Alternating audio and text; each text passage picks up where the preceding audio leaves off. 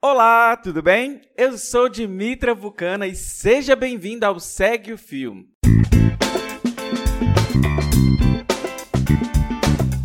Este é o programa do Midcast, onde são materializadas em podcast as populares threads do Twitter em episódios de no máximo 8 minutos. Se você não sabe do que eu estou falando, thread é uma sequência de vários tweets abordando um tema específico onde apenas 280 caracteres não seriam suficientes. Esse formato aqui sempre será com uma pessoa narrando, pode ser um convidado, algum integrante do Midcast ou a própria pessoa criadora do filme. Vale lembrar que o conteúdo a ser produzido aqui será sempre com autorização prévia do autor ou autora. Hoje iremos conferir a thread do Denis Almeida. A arroba dele no Twitter é denisalmeida82 com dois N's. Ela foi publicada no dia 6 de junho de 2019 e faz uma reflexão sobre a quem serve o resgate ou a construção de certas memórias. Vem comigo e segue o fio.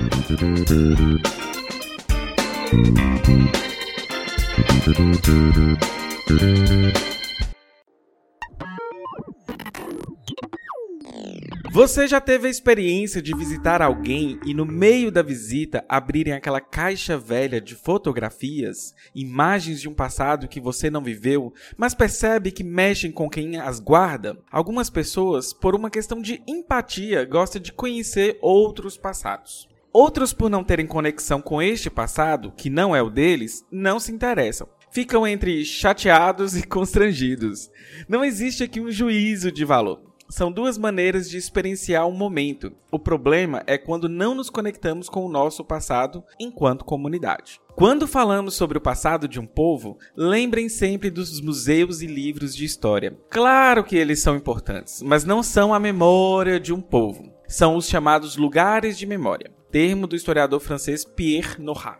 A memória em si está na mentalidade de um povo. E um objeto pode trazer memórias diferentes para indivíduos e grupos diferentes. Uma estátua do Herman Cortés, por exemplo, pode significar o início da civilização hispânica na América e o início do genocídio indígena, e ambas as memórias estão corretas. O problema começa quando um grupo quer apagar a memória de outro ou negar-lhes a legitimidade de sua memória. O exemplo de Cortés que cito é o caso. O presidente do México recentemente lembrou os 500 anos do início da conquista do México pelo seu aspecto genocida. No Brasil já temos um caso antigo de embate mnemônico em relação ao período entre 64 e 85. Uns chamam de ditadura militar, outros ditadura civil militar, outro de regime militar não é incomum um almoço de domingo ser estragado por discussões acaloradas sobre o período. No entanto, outro período da história do Brasil está sofrendo com a construção de novas memórias de novos passados. O período monárquico, ocorrido entre 1822 e 1889.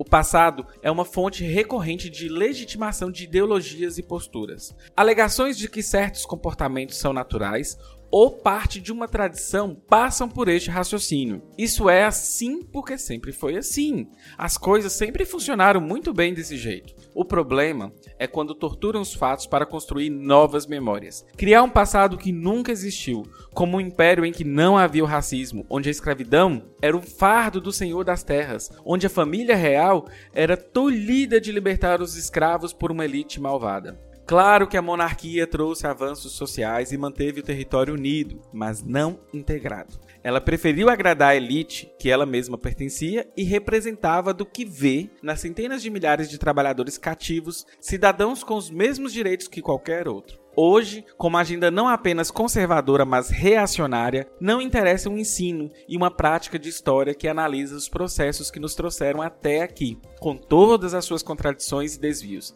Querem apenas lugares de memórias, apenas de suas memórias. Se queremos nos emancipar enquanto povo, enquanto civilização, devemos deixar de ver o passado com a deferência que legamos aos templos. Não existe mérito em adorar os dias dourados que se foram. Abandonar o vício da espera pelo retorno de um tempo de bondades que nunca existiu. Precisamos analisar a nossa trajetória através do tempo com critérios e precisão, não apenas para repetir erros, mas também para entender como as ações de ontem construíram o cenário do hoje. Procure não reverenciar o passado, busque analisá-lo com a lupa da racionalidade.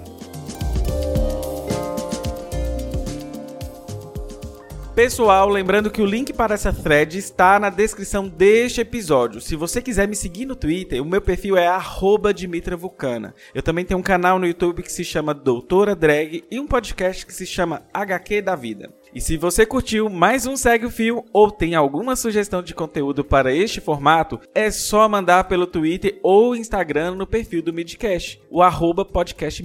Valeu e até a próxima. Bye bye!